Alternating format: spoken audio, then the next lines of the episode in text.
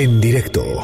con Ana Francisca Vega. Bueno, ya les platicaba de este caso de una bebé, una chiquita de cinco meses de edad. Em, eh, el cuerpo de una bebé está, local, está siendo em, analizado por el Servicio Médico Forense para ver si se trata de Carol eh, Naomi, de cinco meses, que eh, de acuerdo con el testimonio de su madre, le fue arrebatada eh, ayer en la tarde por un par de personas, un hombre y una mujer, de, de acuerdo con con sus dichos, eh, saliendo de, su casa en, la colonia donde, donde vivía. Ahí mismo fue encontrado eh, el cuerpo de esta, de esta chiquita.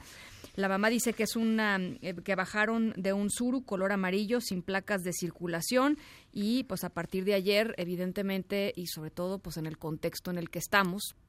pues se, se prendió el foco rojo y se prendió la alarma. Ya escuchábamos la voz del fiscal general del estado de Coahuila diciendo que también se está investigando el entorno inmediato de esta, de esta bebé como parte de las distintas líneas de investigación, eh, el entorno familiar y el entorno de los vecinos. En, en la línea de en directo está, yo le agradezco muchísimo, Johan Uribe Jiménez, director editorial del Siglo de Torreón. Johan, te saludo con gusto, ¿cómo estás? Ana Francisca, muy buenas tardes a ti a todos tus oyentes. Muy buenas tardes, Johan. Eh, pues platícanos un poco que, evidentemente no esto no se puede dar, digamos, esta, esta noticia eh, sale un poco a los reflectores también eh, en el contexto de, pues, de la violencia, del asesinato de la chiquita Fátima, en fin, no, no lo podemos sustraer de ahí, ¿no? Creo que es un tema bastante difícil, bastante difícil de abordar incluso desde el punto de vista periodístico Ana Francisca, hoy más o menos como a las 12.15, 12.20 que eh, nos reuníamos con la mesa del equipo de, el área digital cuando nos confirmaron el hallazgo del, cuerpo de esta pequeña de cinco meses. Eh, incluso en la misma cobertura periodística se convierte en, muy dolorosa de cubrir y se y se convierte en una cuestión muy dolorosa de cubrir porque no terminamos de, asombrarnos, no terminamos de indignarnos por la tragedia de la pequeña Fátima cuando queda una vez más en evidencia la violencia contra una niña, sobre todo eh, en este contexto, Ana Francisca, me imagino que estarás de acuerdo conmigo, en el que nos genera impotencia las reacciones y las distintas formas de actuar de las autoridades que serían las encargadas de proteger los entornos de los ciudadanos. Claro. sobre todo eso, ¿no, Johan? Eh, es decir, eh, evidentemente hay, hay muchísimos, eh, muchísimos em,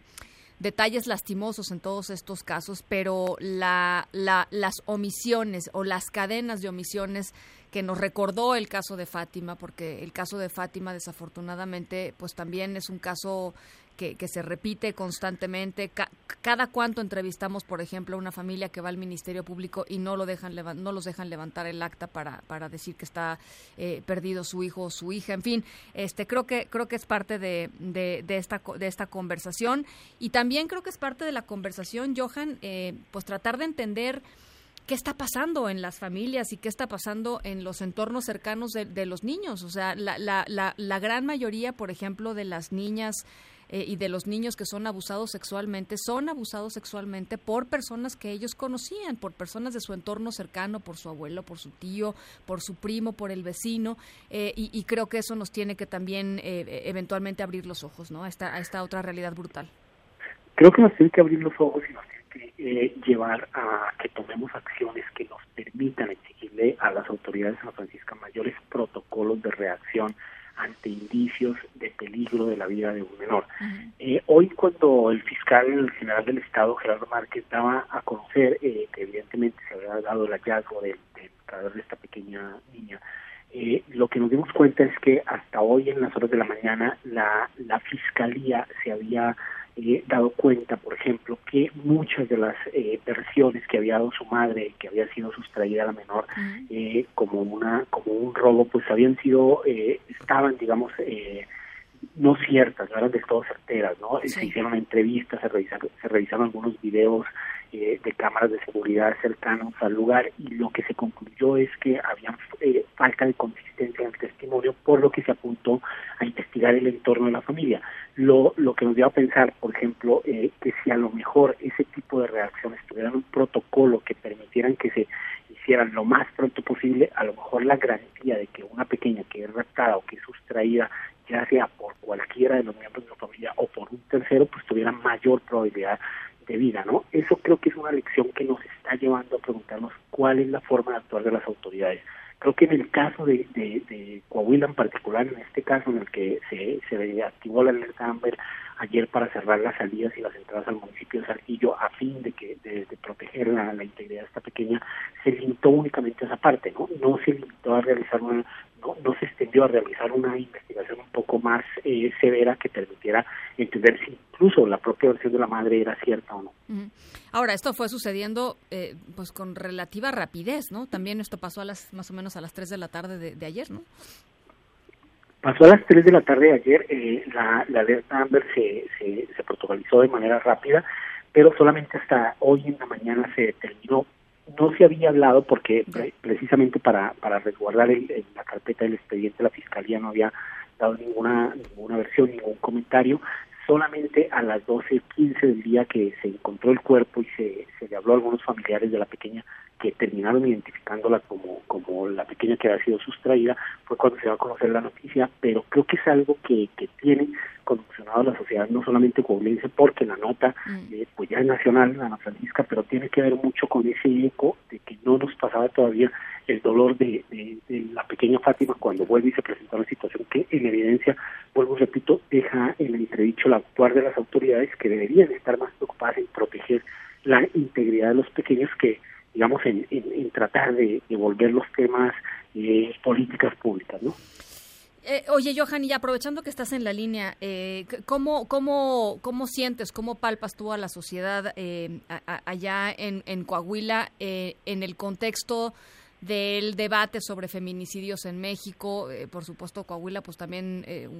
un, estado muy dolido por, por, por, esta epidemia que estamos viviendo y, y rumbo al 8 de, de marzo, rumbo al Día Internacional de la Mujer, ¿cómo, cómo lo ves? yo creo que la, la respuesta de Coahuila ha sido muy participativa. Creo que cada vez se están organizando de mejor manera los colectivos eh, de mujeres, los colectivos feministas, para exigirle a las autoridades protocolos de seguridad, para exigir a las autoridades la forma de, de, de, promover políticas públicas que permitan de una u otra manera garantizar los derechos y las libertades de las mujeres. Pero también creo que algo que es muy importante y vale la pena recalcarlo a la Francisca es que cada vez veo más cantidad de hombres respaldando la iniciativa de estas mujeres y entendiendo que este problema tiene que ser tratado no solamente como un asunto de género, como un asunto social que nos debe competir a familias, nos debe competir a todas las personas en general. Creo que en el caso de Coahuila, que es, que es un estado que ha sido lacerado por, por los feminicidios, es decir, hemos llegado a estar en los cinco primeros lugares, seis primeros lugares, creo que lo que vale la pena destacar es la organización de los colectivos eh, de mujeres que se han dedicado no solamente a promover la igualdad, sino también a realizar, a tener grupos de atención a víctimas, a tener grupos de, asesoría jurídica, y eso marca la diferencia en una sociedad, porque la iniciativa social, no solamente de levantar la voz, sino de trabajar en pro de las mujeres, creo que va a marcar la diferencia en esta lucha y sobre todo en esta en esta celebración del, Día de la Mujer que va que indiscutiblemente va a tener un punto sobre la mesa y es la garantía de los derechos de las mujeres por parte del Estado mexicano. Bueno, pues ahí está. Eh, te agradezco muchísimo estos minutitos. Johan Uribe Jiménez, director editorial del Siglo de Torreón. Te, agradezco mucho. Muy buenas tardes. Ana Francisca, un abrazo a ti y a todos por escuchar. En directo, con Ana Francisca Vega.